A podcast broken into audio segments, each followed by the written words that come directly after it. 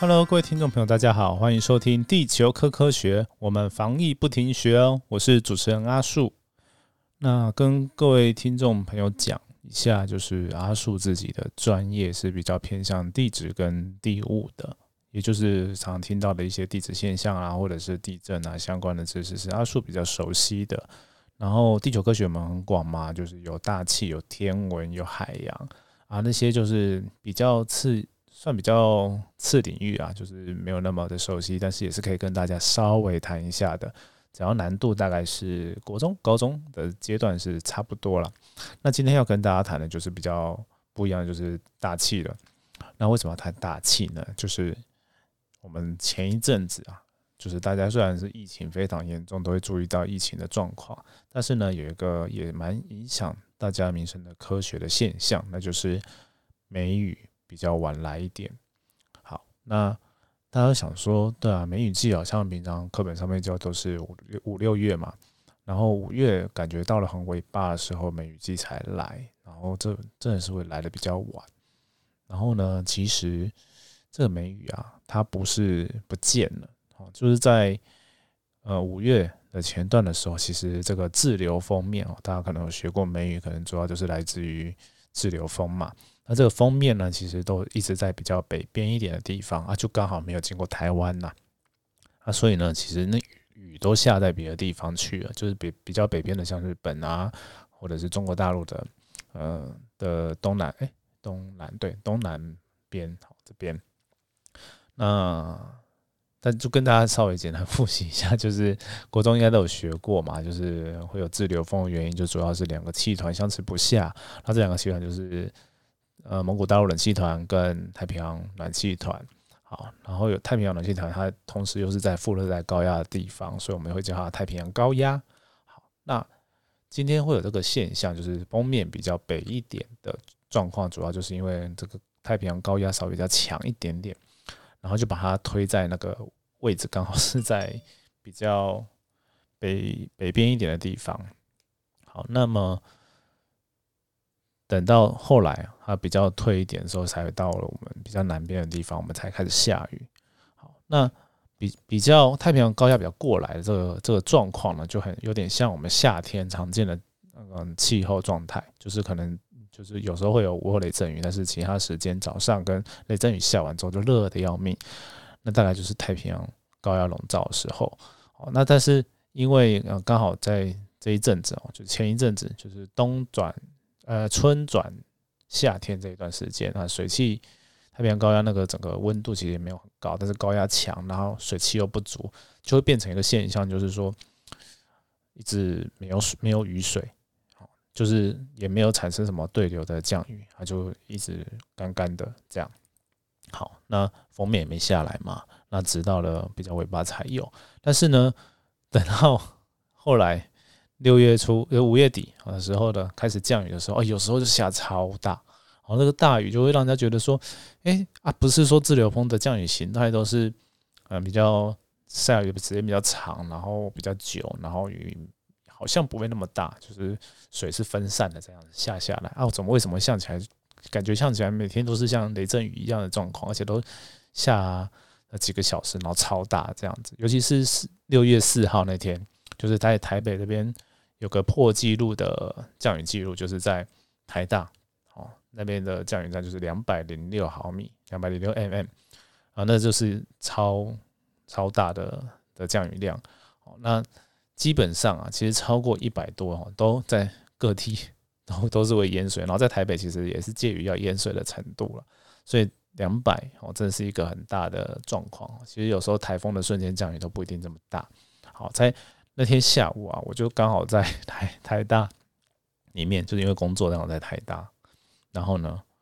就遇到这么超大的雨，然后那雨啊大到就是你可能稍微就算撑雨伞走在外面可能走一下下，你的 下半身还是全湿，没有淹水啊，还没淹水的时候就是这样状况。然后好在啊，就是那时候在台大虽然有破纪录的降雨，但是校园内我看起来好像是还好，就是没有淹水。好，那反而是好像是台北市有一些其他地方，好像庄敬路吧，就是东区一些地方有淹的比较严重。好，那这时候就是后来那个雨有往南部下，然后也有一些地方就是因为这样的强降雨，就造成了局部地区的一些淹水。那讲到淹水我们就会接下来就是夏季要到了，那当然就是有些台风哦到强降雨，然后跟就是一些短时间的降雨，它都有可能造成比较大的的嗯可能淹水啊。那所以呢就要跟大家讲一下。就是我觉得啦，我觉得就大概天气形态，就是学校教的就差不多啊。我今天不要讲太深，但是呢，我们今天想要跟大家分享、跟大家谈的呢，就是所谓的这些气候异常与调试。哦，就随着这个气候变迁，我们虽然不知道、不确定它是不是真的是这原因，但是目前呢，就研究上的一些观察、观测资料观察。我们可以发现到说，这种强降雨的现象是越来越频繁。然后我们也可以发现到，梅雨啊，每个每年哦的这个时间都越缩越短哦，下雨的天数少，但是呢，雨呢一来就是很大很多的。所以呢，这到底要怎么应应呢？我觉得就是大家未来面对这个气候变迁很重要的议题。好，那常常我们可以在电视上很听到一些 政治人物都会。都会互相批评，说啊，你呢治水都没有做好啦，应该海绵城市啊，应该要怎样怎样的，我应该要就是各种啦，各种说法。然后有一些政治人物就会打包票，就说，哎，这个我我来做一定会比较好。哦，这个哦，说的认认真说，就是我已经写了很多科普文章，我都在讲说，这种东西没有绝对，没有一定，而且真的这种气候哦比较极端化的情况下哦。呃，很突然出现的一次这种超级强降雨呢，其实本来就很难避免，是谁来都没有办法。哦，就不要再讲这种这种废话。有时候就就觉得有时候会有一些造神，就说，哎，像譬如说台风啊，就算的好好的哦，台风假放的时间好啊，那就是我觉得那都是一一些，我觉得这都是一些刚好的情况，那就不要去特别去造神了。那真正哈要做，就是说我们要如何应对这些灾害。那当然呢。像讲，比如说大家讲海绵城市，当然它是有一些帮助，但是你也不要说就是传统，传统就是做一些圳沟啊，做一些疏导的方式去把水排掉，它也是有它的呃一些功能呐啊，对，这就是变成说我们今天要有多少的呃钱，对，多少钱纳税人的钱，或者或者是多少的，就是怎样不同的地区有不同的适合的方式哦，然后去做嗯。呃，简单来说啊，就是像譬如说北部台北市，哦，大家都会觉得说，哎，好像近年来都比较没有淹水。但是我们要知道，它的的这些整治啊、防洪的预算是非常的，嗯，多的，跟其他县市比起来非常多。它砸了非常多的钱，然后花了很长的时间去建设。比如说，大家可以 Google 一下，就是二重疏洪道，哦，原三子分洪道。各种的这些分红道，它其实就发挥了很大功能，但是它的造价当然也是很贵啊。好，然后呢，其他地方呢可能就没有办法做这这样的设施。好，但是呢，刚好台北市 就是一个政政治经济的一个重心，啊，当然也是非需要这样不可。好，好，这是一个就是大概给大家一些概念。那那真的要说啊，这些防灾的准备啊，不管是说。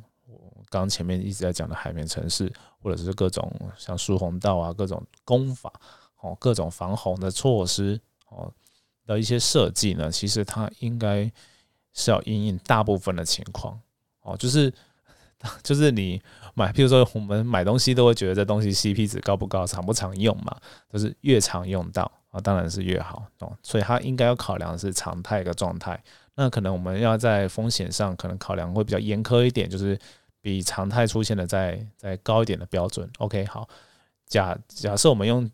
啊，我刚刚前面讲的毫米哦，下雨的毫米量哦，比如说可能我们用一百五哦当做标准，可能在或者再低一点，因为大概常态可能是一百或者是一百以下是比较常出现的。好，那我们用高一点，用一百，然后一百到一百五之间。好，那